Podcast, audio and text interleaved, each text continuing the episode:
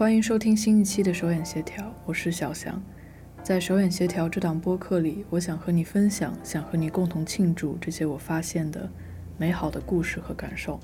希望我们可以通过音频产生连接。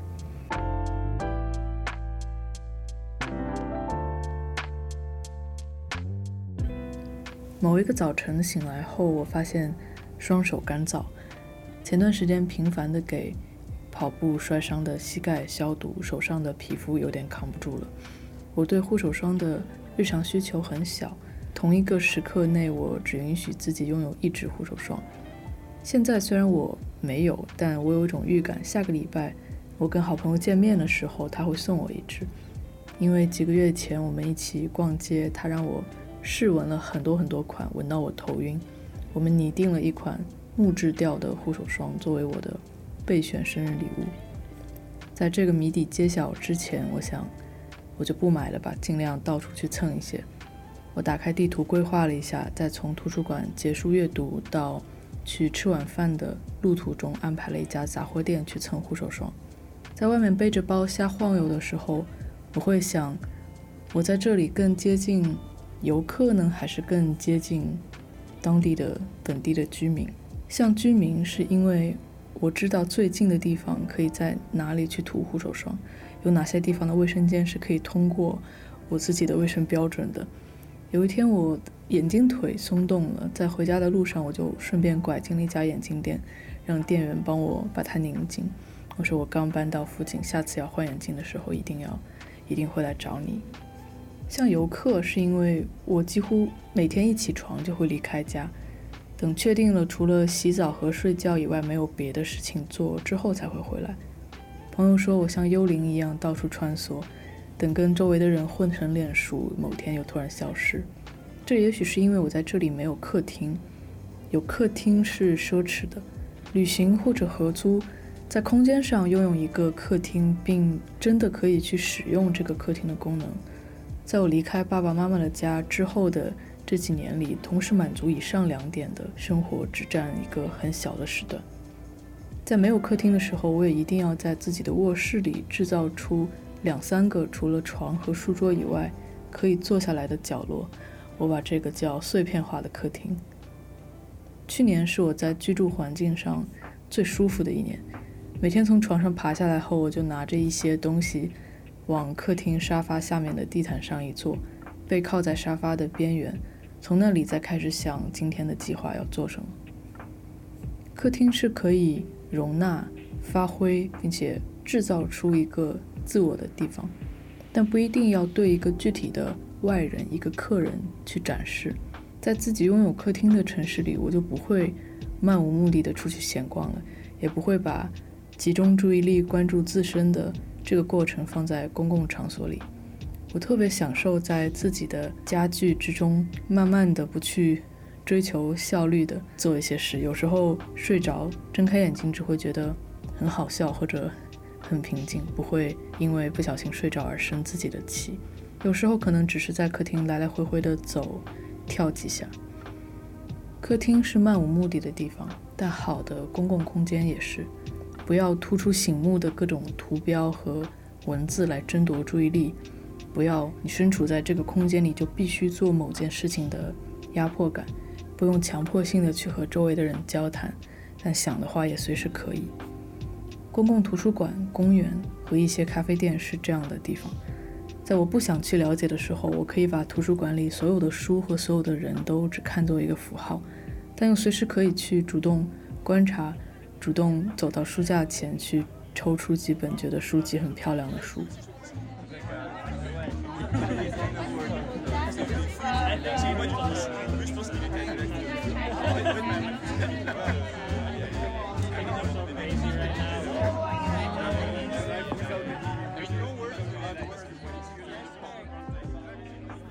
在这些地方，我们和周围的陌生人或者认识的朋友共享空气。我们吃一个来源的水和食物，用同一个马桶、同一卷厕纸。那些会被我邀请到家里的做客的好朋友，也不会比这个更深刻了吧？我们顶多是在家里一起聊天、吃顿饭，我让他用我的卫生间。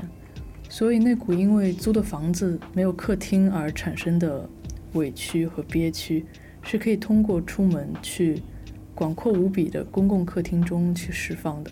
早上我会带着电脑或者书写东西的本子和笔，走十五分钟，来到公共图书馆一张很漂亮的木头桌子前。接下来，我想向你介绍在过去的两周里出现在我公共客厅里的十位客人。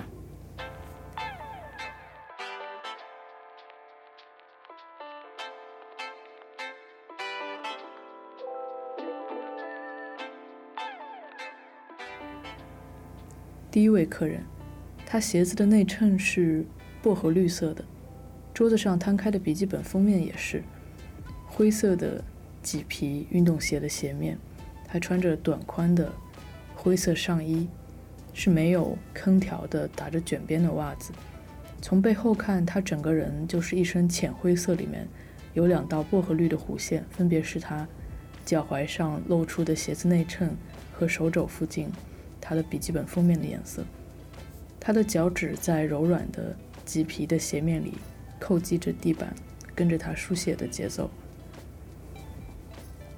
第二位客人，他在离我两米远的地方坐下了，但这张沙发特别特别长，虽然离我那么远，但我们还坐在同一张沙发上。我注意到他手里拎着一条透明的雨伞袋，天气预报说傍晚会下雨。可是我现在坐的地方，往窗外看就是海面，看不出海上有下雨。他像在校门口吃小包装的零食一样，把长条形的袋子里面底部的一个东西一点点挤出来，不是伞，是一个水杯。我想起来，美术馆门口的工作人员确实会用手示意你把水杯放进任何一种形式的包里。第三位客人。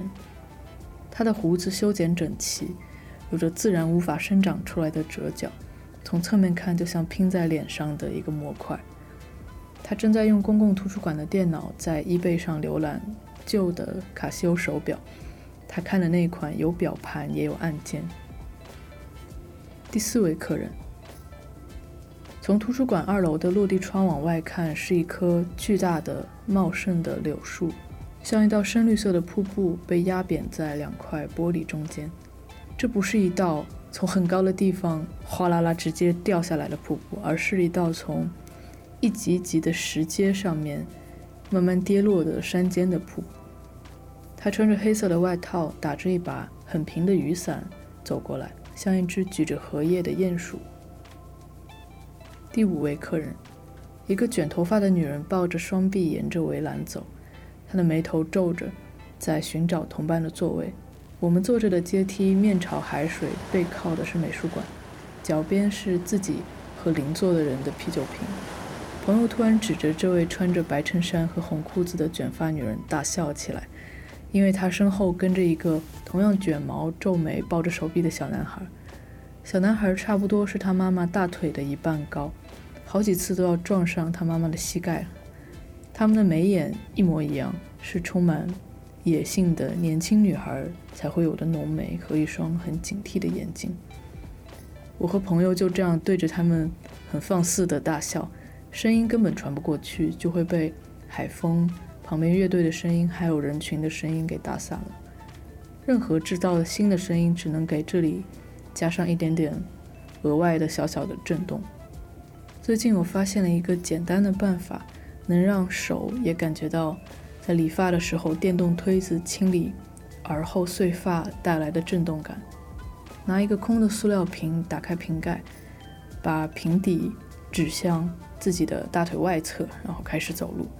这种缓慢划过空气的震动感，就像持续但是被放慢很多倍的高速挥舞羽毛球拍。第六位客人，我走进一家书店。坐在柜台后面的男人说：“那还真是你，我们是朋友。”他说：“上个礼拜在隔壁的咖啡店，觉得有个人特别像我，但他想我怎么会在波士顿呢？那天我也看见他了，但他看起来心事重重，拿着咖啡就匆匆走掉了。我也没有站起来打招呼。每隔几个月，这家书店就会有一次主题展览，这次他呕吐一样的一次性。”想出了十二个主题，并给每一个都做了迷你的陈列。这次我是专门来店里参与投票的。这十二个主题，计票之后的胜者会成为下一次正式展览的内容。他穿着和我上一次见他的时候一模一样的衣服，蓝色的衬衫和灰色粗织的开衫。现在是七月，上一次我见他是十二月了，但室内的温度都是一样的。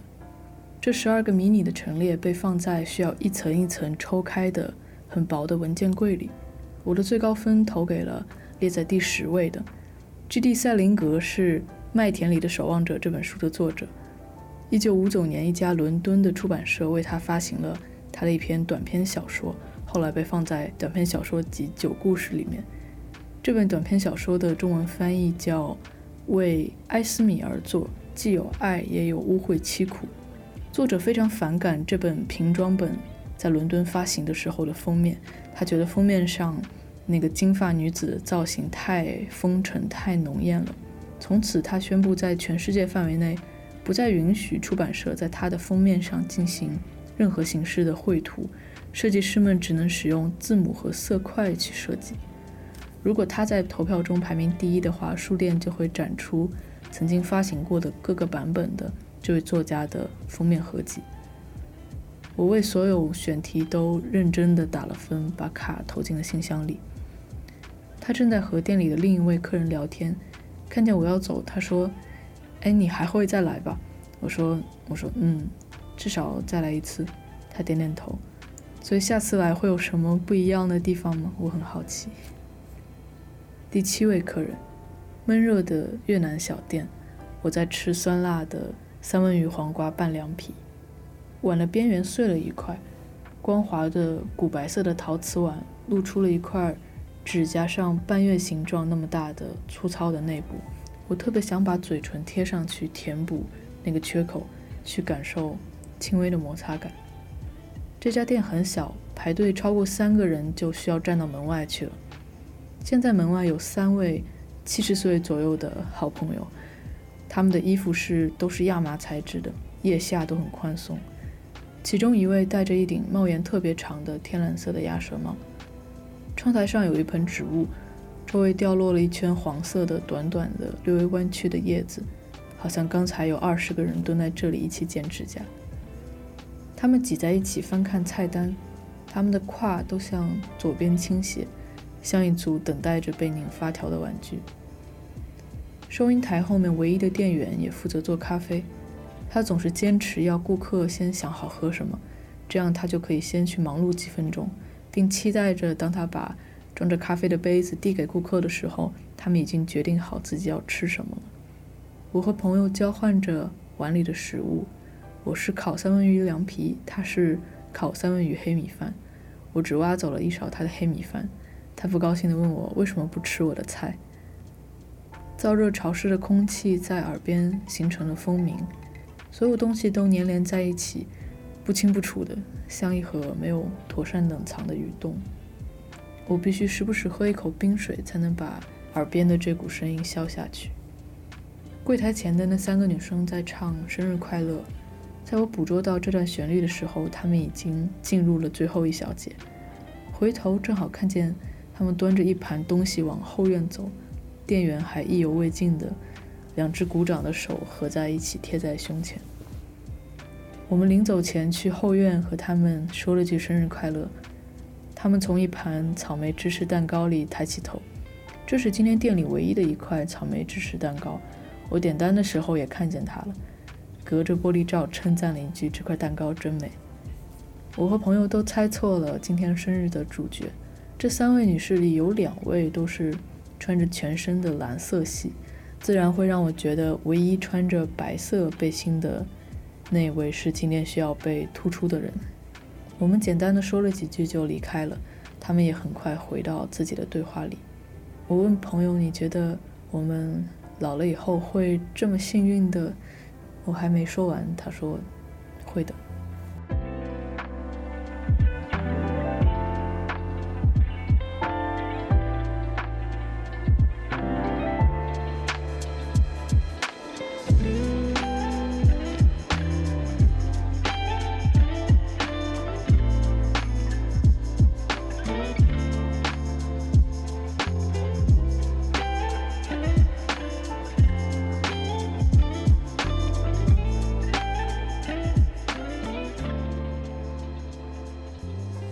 今年我生日的早上，朋友开车带我去了我们常去的咖啡餐车。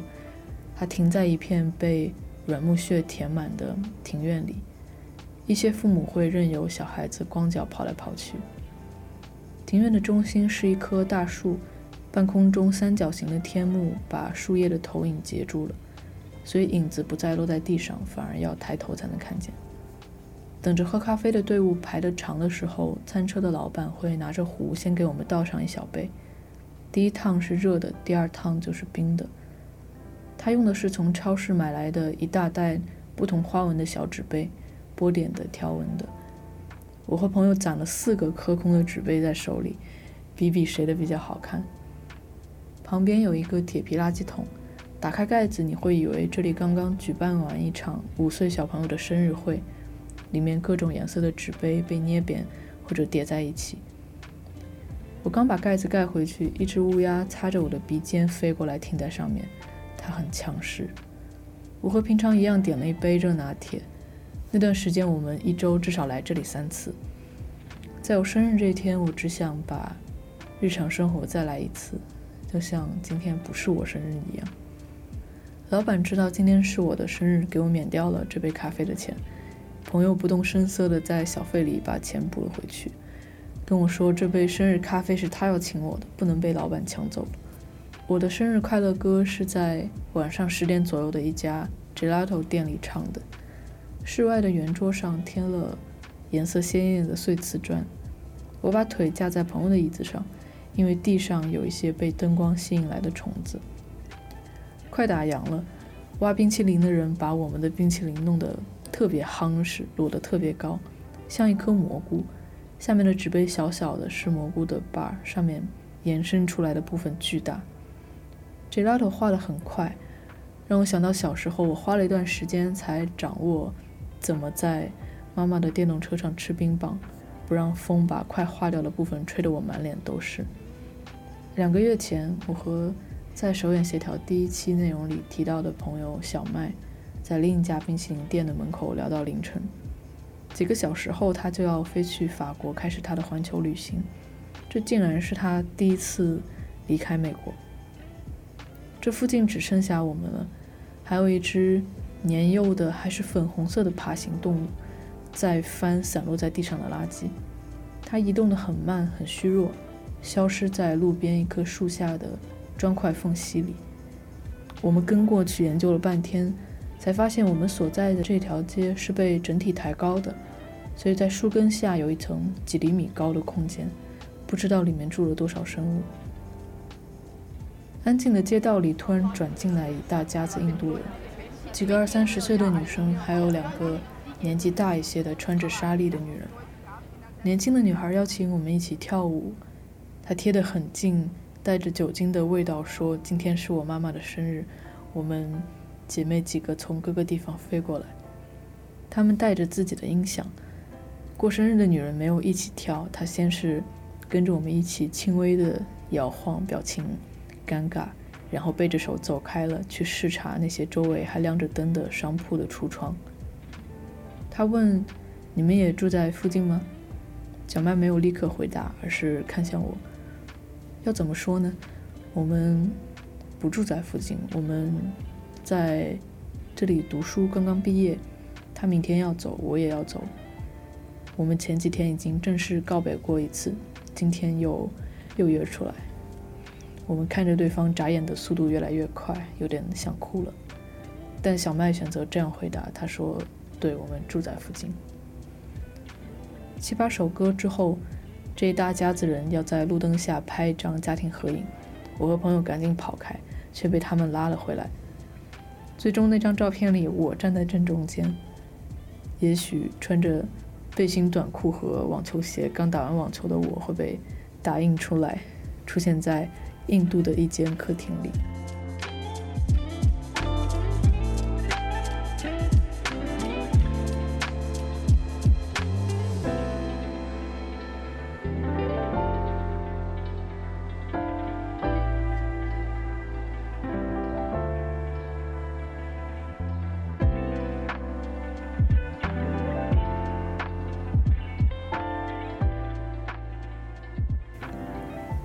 第八位客人，现在是四点四十分，我要走去的乌冬面店五点开始晚餐时段，路程是十分钟。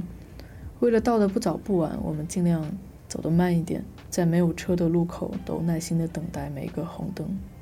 住在街边一栋房子里的老夫妻牵着三只狗打开门，这三只狗的体型依次递减。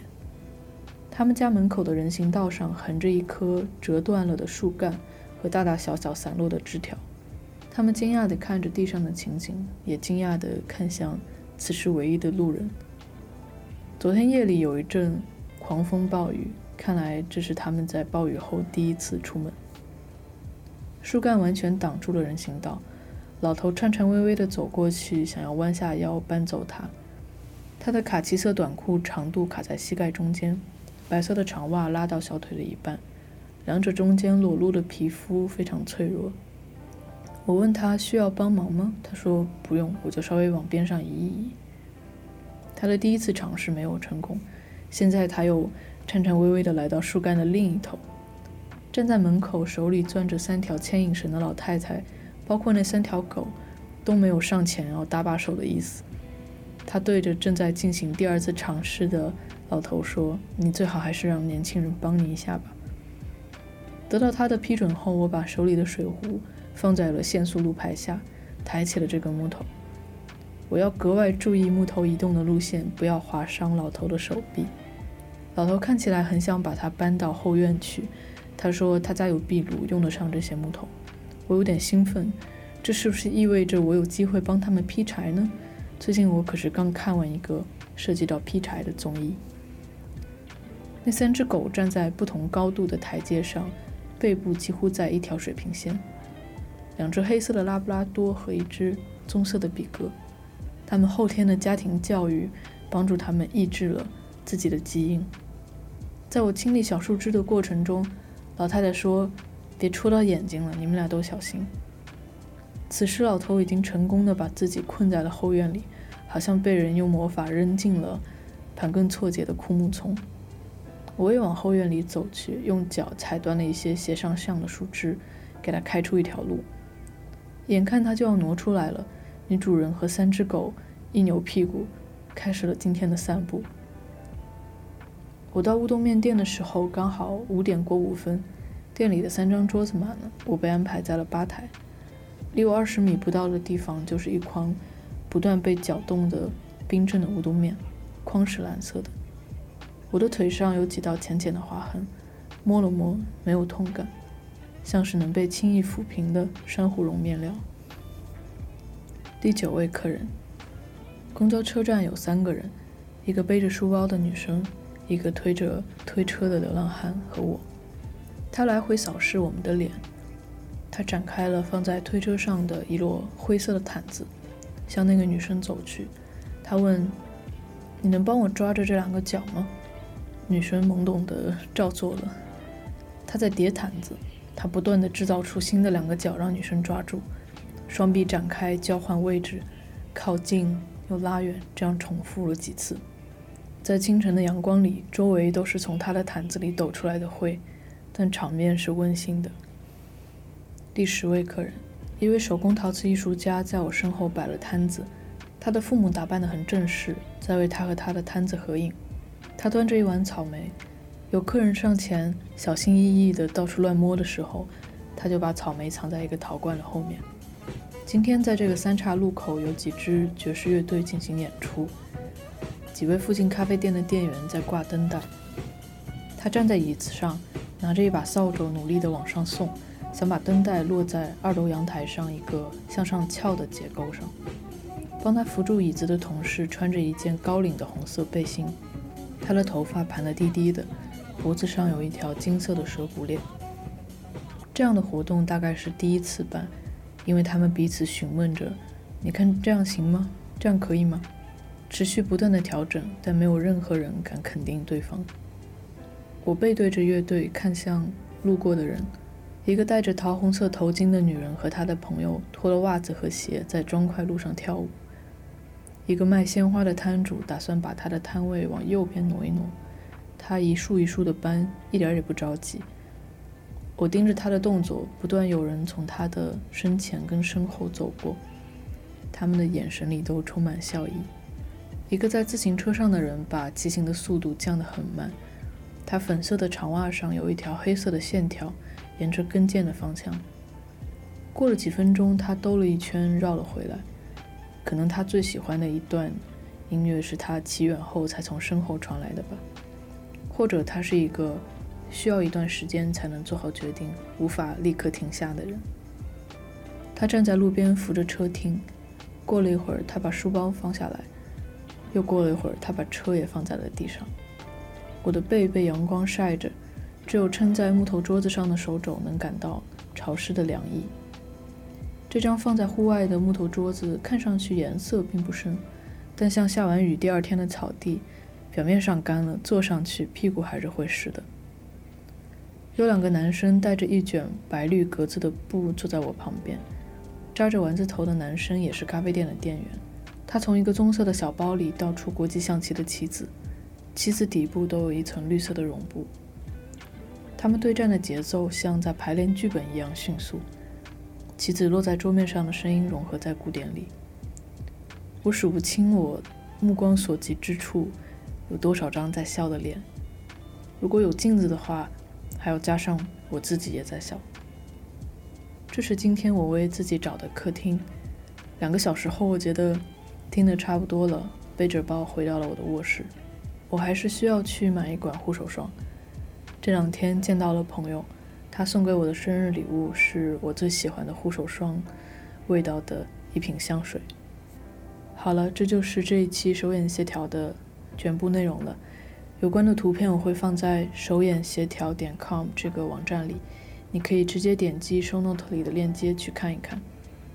你会把城市里的公共空间当成自己的客厅吗？或者你的家里有一个客厅，你喜欢在客厅做什么？欢迎你留言进行分享。如果你喜欢手眼协调，也喜欢到处拍一些无用的照片的话，你可以考虑加入我们的群聊，添加方式在 show note 里。最近我们分享过彼此在生活中遇到的椅子、杯子、包、挂在墙上的东西、树，还有路人的背影。好了，很高兴认识你，希望我们可以通过音频产生连接。我们下期再见，拜拜。